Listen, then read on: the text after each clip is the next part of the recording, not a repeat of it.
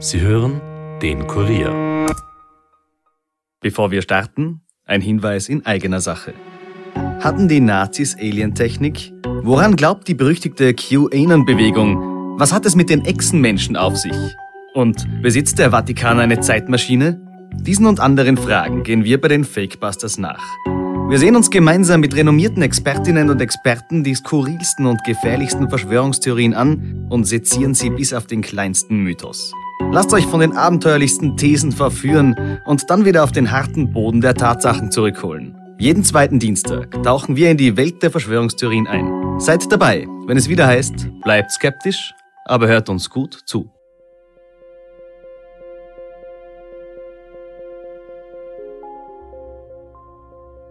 Herzlich willkommen zu Dunkle Spuren, dem True Crime Podcast des Kurier, in dem wir ungelöste Kriminalfälle aus Österreich neu aufrollen. Mein Name ist Stefan Andres und heute haben wir eine Bonusfolge für euch, die wir auf der Buch Wien live auf der großen Bühne dieser Messe aufgenommen haben. Wir sprechen dort zum einen über perfide, aber fiktive Verbrechen und zwar mit dem Erfolgsautor Andreas Gruber. Und wir sprechen zum anderen über wahre Morde und vermisste Menschen und wie unser Podcast überhaupt entsteht mit der Kurierjournalistin Yvonne Wiedler. Hört man mich? Ja, gut. Ich glaube. Ja, passt, danke. Dankeschön. Das ist auch so ein äh, Unterschied vielleicht zu Live-Auftritten. Wir wollen ja darüber sprechen, was haben True Crime und Podcast miteinander gemein und fiktive Romane, Thriller. Wann wir einen Podcast aufnehmen, können wir uns versprechen und das wird dann entweder geschnitten oder neu gemacht. Wir sind hier live auf der Buch Wien. Herr Gruber, ich frage Sie vielleicht einmal als erstes, hören Sie eigentlich selbst auch Podcasts? Ich höre schon Podcasts, aber Science-Fiction-Podcasts mhm. und Ernährungspodcasts, gesunde Ernährung. Weil ich versuche, mich seit ein paar Jahren gesund zu ernähren und ich finde es total interessant, dass es zu so vielen verschiedenen Themen Podcasts gibt. Also die schießen wie Schwammerl aus dem Boden und da findet man total viele interessante Sachen. Da sind wir eigentlich schon bei unserem ersten Thema, nämlich äh, das große Thema der Recherche. Natürlich, Yvonne, wenn wir über wahre Verbrechen in Österreich berichten in unserem Podcast, dann steckt da wahnsinnig viel Recherche dahinter. Wir sprechen mit den Ermittlern, wir sprechen mit Verwandten, mit Freunden. Wie gehst du diese Fälle an? Ja, das ist immer ganz unterschiedlich. Zuerst schaut man mal, mit wem kann man noch sprechen? Wer wäre noch als Option da? Dunkle Spuren funktioniert nicht ohne Angehörige, ohne Menschen, die die vermissten oder ermordeten Personen kannten. Das war immer von Anfang an unsere Prämisse, dass wir auch ganz nah an den betroffenen Personen dran sein wollen. Und für uns ist auch immer im Fokus vor allem mit den Angehörigen ein gutes Verhältnis zu haben. Also ich habe mit ganz vielen noch danach noch länger Kontakt gehabt. Also von daher ist das immer so ein erster Anknüpfungspunkt. Dann natürlich jemand von den Ermittlern oder von der Staatsanwaltschaft, um den Fall zu skizzieren und dann recherchieren wir tatsächlich auch sehr viel selbst. Mhm. Dazu kommen wir dann gleich noch, wie nahe wir eigentlich oder du als Reporterin, als ja. äh, Journalistin an die Familien, an die Angehörigen herankommt. Herr Gruber, natürlich gehört äh, für so ein dichtes Werk wie Todesrache, was eine ganze Serie ist rund um den Martin S. Snyder, auch ganz viel Recherche dazu. Wie viel Zeit verbringen Sie eigentlich damit herauszufinden, wie schaut die Küste äh, in Polen aus? Wie funktioniert das Bundeskriminalamt in Wiesbaden? Ähm, ich muss als erstes ganz viel recherchieren, bevor ich mit dem Schreiben beginne.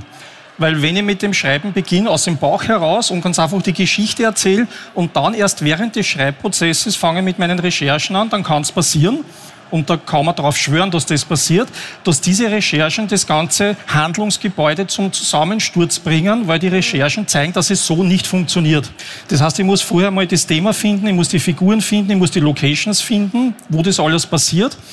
Und dann muss ich die Recherchen anstellen. Ähm, jetzt nicht nur, wie man einen Mord begeht oder wie man einen Mord aufklärt, sondern auch IT-Recherchen, medizinische Recherchen, Ermittlungsrecherchen. Ja. Da hängt so viel dran. Und erst wenn ich weiß, wie das alles funktioniert, dann kann ich erst die Handlung zurechtstricken, um sicher zu gehen, dass das auch so funktioniert. Wenn man den Thriller liest, dann merkt man sofort, dass sie auch sehr, sehr viel Liebe und Details auch in ihre handelnden Personen, vor allem auch in die Hauptfiguren reinstecken. Dieser Martin S. Snyder ist ja ganz schräge Persönlichkeit, kann man nicht sagen. Äh, holen Sie sich da auch Inspiration aus der Realität, aus der Wirklichkeit? Gibt es irgendwo auf dieser Welt einen Martin S. Snyder? Ich hoffe nicht. weil, weil er ist ja ein richtiger Kotzbrocken. Er ist ein Klugscheißer, er ist ein Nerd und sämtliche negativen Eigenschaften, die man sich nur vorstellen kann, habe ich komprimiert in dieser Figur. Aber das muss ich jetzt zu seiner Verteidigung sagen, er ist ein liebenswerter Kotzbrocken. Also ich hoffe nicht, dass es solche Exemplare in der Wirklichkeit gibt. Also wir haben gerade im Vorgespräch äh, gesprochen, ich mag den Martin S. Snyder. Ich weiß, wie geht's Ihnen? Danke. Ja, ein liebenswerter Kotzbrocken. Ich meine, das ist die Beschreibung für einen Wiener. Yvonne? Äh, du kennst sehr viele Ermittler natürlich aus deiner Arbeit als Journalistin, gerade jetzt auch mit dunklen Spuren. Äh, Gibt es so liebenswerte Kotzbrocken tatsächlich dann auch im Bundeskriminalamt oder in den Landeskriminalämtern oder anders gefragt, sind das ganz normale Menschen oder merkt man bei einem Polizeibeamten, der mit Mord, mit Vermissten zu tun hat, schon auch, dass die ganz, ganz schreckliche Dinge tagtäglich erleben? Also ja, es gibt auch liebenswerte Kotzbrocken bei der österreichischen Kriminalpolizei. Grüß Gott. Ähm, es gibt dort auch ganz normale Menschen. und tatsächlich natürlich, also glaube ich, macht das was mit jemandem. Und ich glaube, die Leute gehen da ganz unterschiedlich damit um, aber ich habe da schon auch sehr viele ganz interessante Persönlichkeiten kennengelernt und ich glaube, die haben alle ihre eigenen Strategien, wie man das nicht mit nach Hause nimmt. Ja. Also es, natürlich wirken viele von denen, das ist auch viel Klischee, aber es stimmt auch sehr rau manchmal. Es sind natürlich auch sehr viele Männer, das ist nach wie vor so. Ich glaube, 80 Prozent der Kriminalpolizisten sind männliche äh, Beamten, Beamte. Beamte. Ähm, und sehr, ja, also die haben teilweise natürlich auch viele gefährliche Situationen schon erlebt in ihrer Laufbahn. Also ich erinnere mich da den Herrn Fellner aus Niederösterreich, dieser Schießer im Wald, da kannst du dich erinnern? Ja. Genau. Diese, war das, der äh, Amokschießer war das, ja. genau. Ja. Ich bin jetzt bei Marien. Annaberg. Annaberg. Annaberg, genau. Maria, ja. Anna, alles Und äh, ich habe das natürlich davon gehört und dann hat er einfach so nebenbei erzählt, dass er da damals dabei war, ist im Auto gesessen, der Kollege neben ihm ist angeschossen worden, schlussendlich dann auch verstorben, ja. Und er hat das so neben erzählt und dass er sich dann zurückgezogen hat und dass er übrigens alles umkrempeln wollte und wieder neu angefangen hat. Und da wird einem schon bewusst, ja, ähm, dass das nicht einfach irgendein Job ist, ja. Mhm. Yvonne, wie machst du das eigentlich selbst bei den Recherchen? Du hast ja nicht nur mit den Ermittlern zu tun, sondern du hast es vorher erzählt, auch ganz, ganz viel mit Familienangehörigen, mit Freunden. Jetzt muss man natürlich zu diesen Menschen, die auch oft traumatisiert sind, die äh, trauern, die Angst haben, die Sorge haben, wo sind meine Freunde, wenn sie verschwunden sind. Vermisstenfälle sind oft noch härter als Mordfälle, haben wir ja schon oft gesagt. Ja. Wie trennst du dich da ab und wie viel Nähe musst du aber zulassen, um letztlich auch die Informationen von diesen Menschen zu bekommen und das Vertrauen? Ja, eben genau, das ist der Punkt. Man muss am Anfang sehr viel Vertrauensaufbau machen, weil diese Leute eigentlich die schlimmsten Katastrophen gerade durchmachen. Und wie du gerade gesagt hast, vermissten Fälle, da ist immer noch so viel Hoffnung. Und mit jeder Kontaktaufnahme, mit jedem Gespräch mit uns schürt man diese Hoffnung wieder. Ja? Das heißt, man geht da schon auch ein bisschen eine eigene Verantwortung auch als Journalistin ein oder wir als dunkle Spurenteam. Ja? Deswegen, wie ich auch vorher schon gesagt habe, mit vielen bin ich noch in Kontakt, ja, fragen nach, hat sich jetzt wer gemeldet, ist was gekommen, ist was eingegangen und es ist dann schon hart, immer sagen zu müssen, nein, nicht, ja, weil man will diese Leute ja nicht verheizen. Ja? Mhm. Oft ist denen das aber schon passiert. Ja? Zum Beispiel, ganz oft hört man, dass da irgendwelche Boulevardmedien sich da nicht korrekt verhalten haben und da muss man dann schon immer wieder einen neuen Vertrauensaufbau angehen und sagen, nein, wir bringen das, was sie wollen, sie können bei uns sagen, was sie wollen, ich lasse sie in die Recherchen mit einblicken, ich sage ihnen, wann was erscheint, in welcher Form es erscheint. Also diese Art der Betreuungsarbeit, die ist schon immer zu leisten. Ja. Und wie grenzt man sich selber ab? Mhm. Das funktioniert an und für sich ganz gut durch die Recherche. Also wenn man sich dann wieder sagt, so jetzt ist wieder Recherchezeit, wir wollen ja im Fall was weiterbringen, wir wollen ihn so objektiv und gut wie möglich beleuchten, das funktioniert so ganz gut. Aber so ganz die Geschichten kannst du nicht in der Redaktion liegen lassen, wenn du nach Hause gehst. Herr Gruber, wie ist das eigentlich bei den fiktiven Figuren? Zum einen, ich habe schon gefragt, gibt es die da draußen irgendwo? Holen Sie sich dann auch Inspiration? Aber wie gehen Sie dann auch mit Ihren eigenen Erfindungen sozusagen, mit Ihren Rollen, mit diesen Menschen um, die in Ihren Büchern eine Rolle spielen? Ich habe jetzt Todesrache gelesen und da lassen Sie die Sabine Nemetz am Anfang schon ziemlich leiden. Ist das so ein bisschen ein sadistischer Zugang? Also grundsätzlich muss man sagen, dass ich alle Figuren leiden lasse. Das ist ganz einfach so, weil ich brauche Konflikt, ich brauche Spannung. Und äh, eine Figur, die nicht leidet, die nicht irgendwelche Konflikte bewältigen muss, die, äh, über die lohnt es sich nicht zu erzählen, weil dann wird es zu langweilig. Jetzt ist es aber so, ich lasse jetzt nicht nur die Bösewichter sterben, sondern auch hin und wieder jemanden von den Guten. Oder fast alle, wie beim vorletzten Roman. Oder fast alle, danke, dass wir das jetzt verraten haben, oder fast alle vom, vom vorherigen Band, wo es ganz einfach realistisch ist. Und ähm, die Nähe zu den Figuren habe ich natürlich äh, nicht so intensiv wie Sie mit, mit reale Figuren, weil das sind ja eben nur Fiktion bei mir.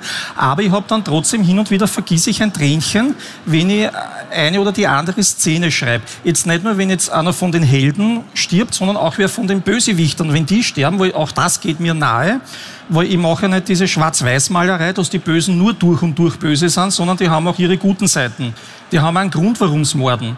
Ähm, und das versuche ich irgendwie auszuloten. Also nicht, dass ich das jetzt rechtfertigen wollte, sondern ich versuche reinzugehen in die Psyche und zu ergründen, warum tun die das. Und die haben natürlich auch ihre guten Seiten, weil nicht jeder Mensch ist zu 100 Prozent böse. Und das geht mir dann auch nahe.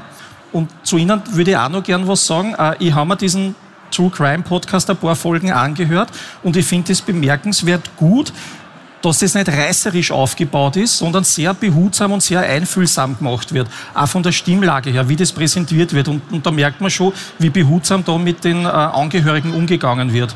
Weil es hätte ja auch sein können, dass da ein reißerischer Podcast ja. passiert und das ist eben nicht, wäre nicht Sinn der Sache. Danke, dass Sie das sagen. Das war uns wirklich besonders wichtig und das ist auch das Feedback, das wir von den Hörern und Hörerinnen eigentlich immer bekommen, dass man auch merkt, erstens, wie viel Arbeit dahinter steckt, die eigene Recherche und zweitens eben dieser respektvolle Umgang mit den genau. Familien und den Freunden. Ja. Also wenn jemand richtig geil ist auf Blut und Mord, dann, dann braucht er sich das gar nicht anhören, da ist er falsch aufgekommen und das ist auch gut so, weil es eben wahre Kriminalfälle sind. Ja, danke, dass Sie das sagen. Ich glaube, das kann man auch aus dem Nähkästchen plaudern. Das ist auch, wenn wir ja. aufnehmen, wenn wir dann die Fälle wirklich finalisieren, immer wieder ein Thema, dass man sachlich bleiben, dass wir emotional ja. nicht zu groß werden, sondern empathisch bleiben. Da möchte ich aber das gleich aufgreifen, auch mit den Tätern. Yvonne, äh, hast du jemals oder öfter auch ein gewisses Verständnis für Täter haben können?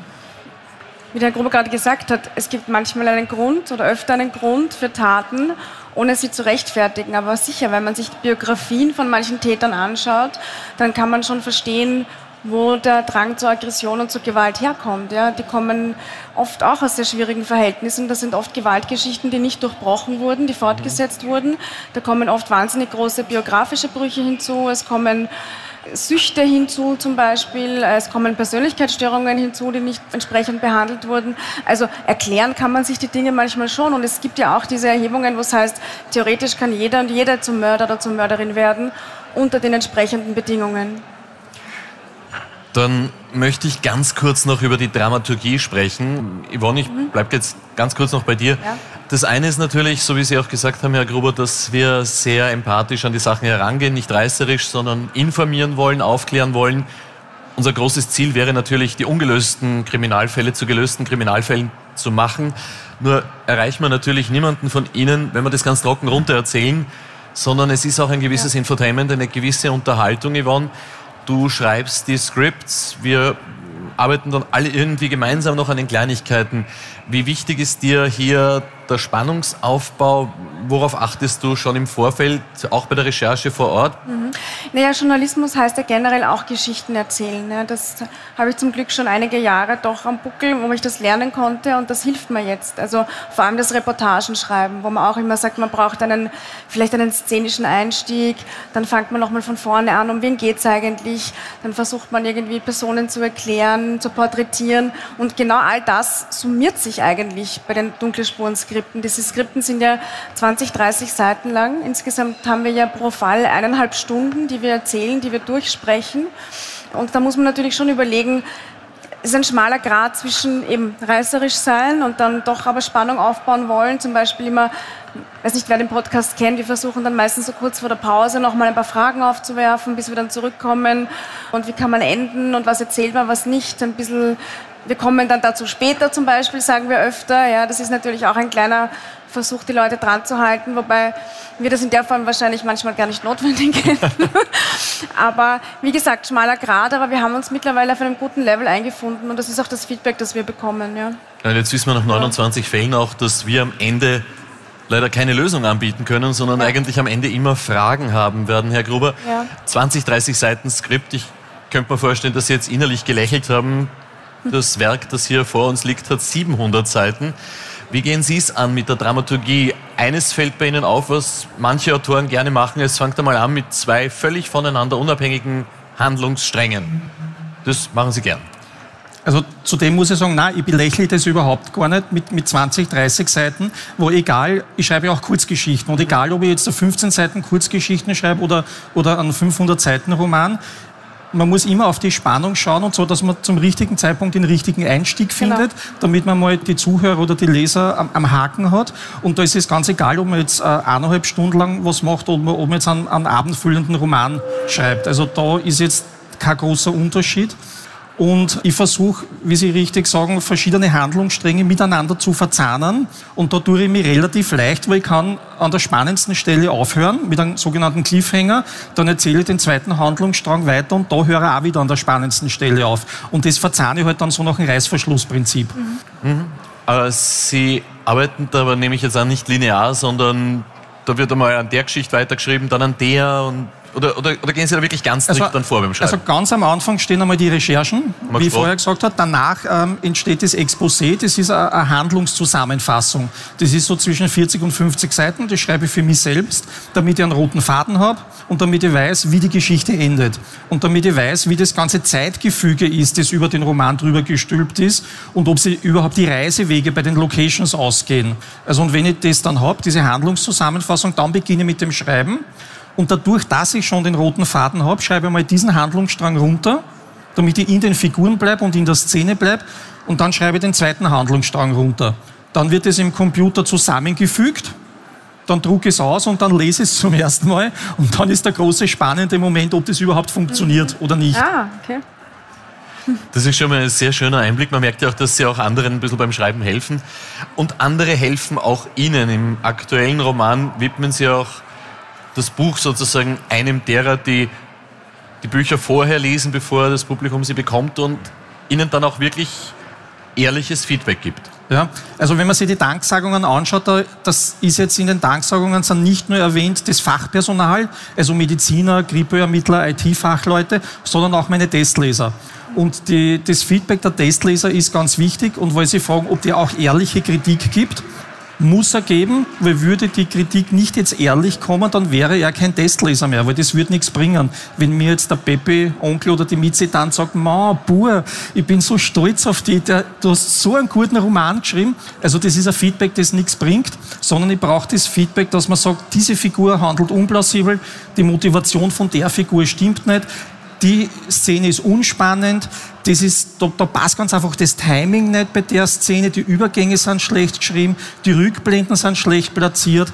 Also das ist das wichtige Feedback, was dann kommt. Und das brauche ich deshalb, weil als Autor, wenn man das jetzt schon zum siebten, achten Mal durchkaut, diese, diesen Text, dann hat man halt seine Scheuklappen. Und dann kann man selber nicht mehr beurteilen, ob dieser Text funktioniert. Wir machen es ja ähnlich. Ja. Also bevor die Folge am Freitag dann auch veröffentlicht wird, haben ganz, ganz viele Menschen eigentlich schon in der Kurierredaktion ja. im Podcast gehört. Wie geht man damit Feedback um, das man im ersten Moment auch nicht so gut versteht? Schwierig. Also Feedback ist immer so eine Sache, sich nicht angegriffen zu fühlen, weil man vielleicht bei Ihnen wahrscheinlich auch, aber ich hänge in meinen Fällen sehr emotional drinnen. Also, weil ich eben die Familie kennengelernt habe, im Gegensatz zu den Leuten, die vielleicht dann noch drüber lesen, weil ich vor Ort war und so. Und dann setzt man sich selber hin und schreibt das tagelang und findet super. Und dann äh, kommen andere Leute und sagen, das passt nicht, das passt nicht, das passt nicht. Aber fairerweise muss man sagen, wie Sie es auch vorher gesagt haben, man erkennt das selber dann manchmal ja. nicht, ja, weil man natürlich selber auch nicht wertefrei ist und gewisse Dinge vielleicht anders einordnet als eine außenstehende Person, weil man vor Ort war. Und so kann sich das verschieben. Und schlussendlich muss ich ehrlicherweise sagen, dass die Feedback-Schleifen bei uns immer tatsächlich zum besseren Endergebnis geführt haben als in der Erstversion.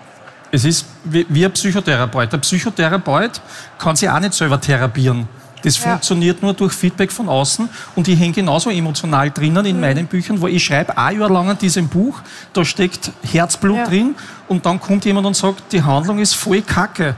Also, also ja. das zahlt dann, dann schon runter. Ja. Herr Gruber, ist schon vorgekommen, dass ein Buch dann gar nicht das Licht der Öffentlichkeit erblickt hat? Mein allererster Roman, den ich 1996 geschrieben habe, den habe ich an, also dort meine Schreibkarriere begonnen, den habe ich an 100 Verlagen geschickt habe ich 100 Absagen bekommen und der ist bisher immer noch unveröffentlicht. Warum? Weil er ganz einfach schlecht ist. Also der ist wirklich schlecht. Ja. Yvonne, äh, ja. du schreibst ja auch Bücher.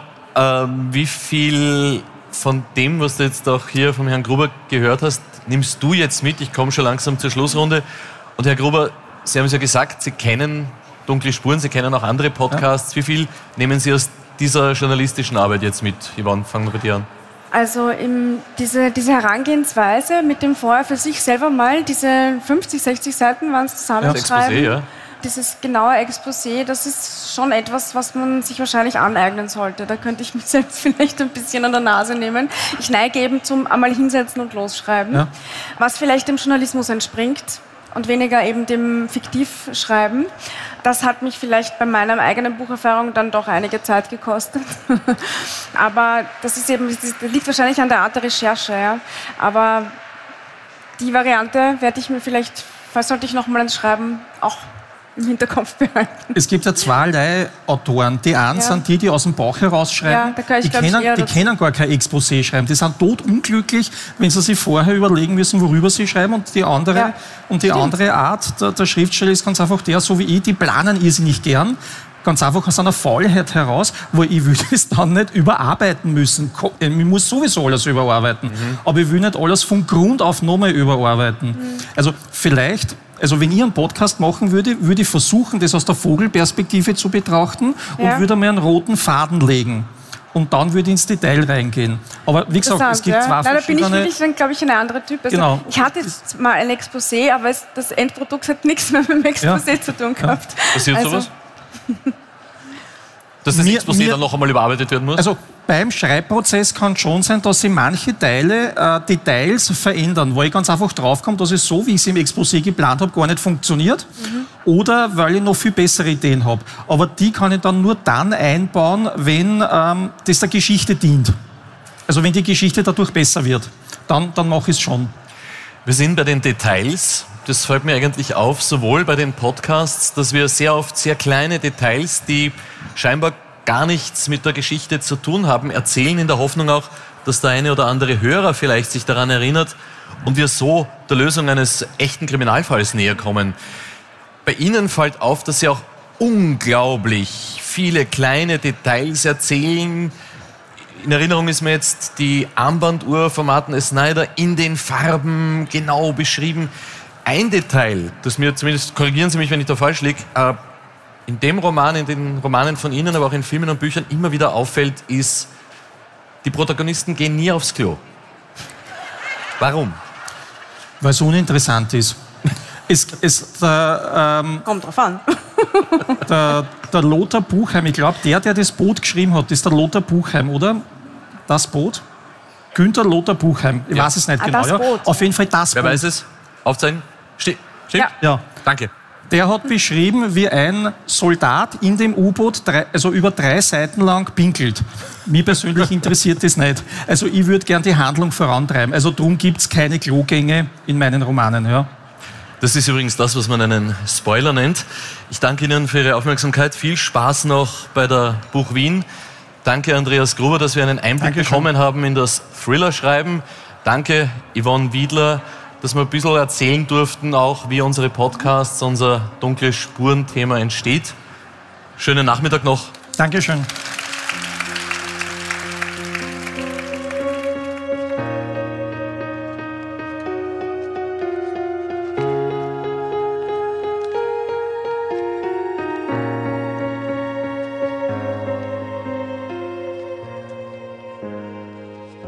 Das war eine Bonusfolge von Dunkle Spuren, aufgenommen auf der Buch Wien mit der Kurierjournalistin und Reporterin Yvonne Wiedler und dem erfolgreichen Thriller-Autor Andreas Gruber. Wir danken der Buch Wien für die Unterstützung bei dieser Folge.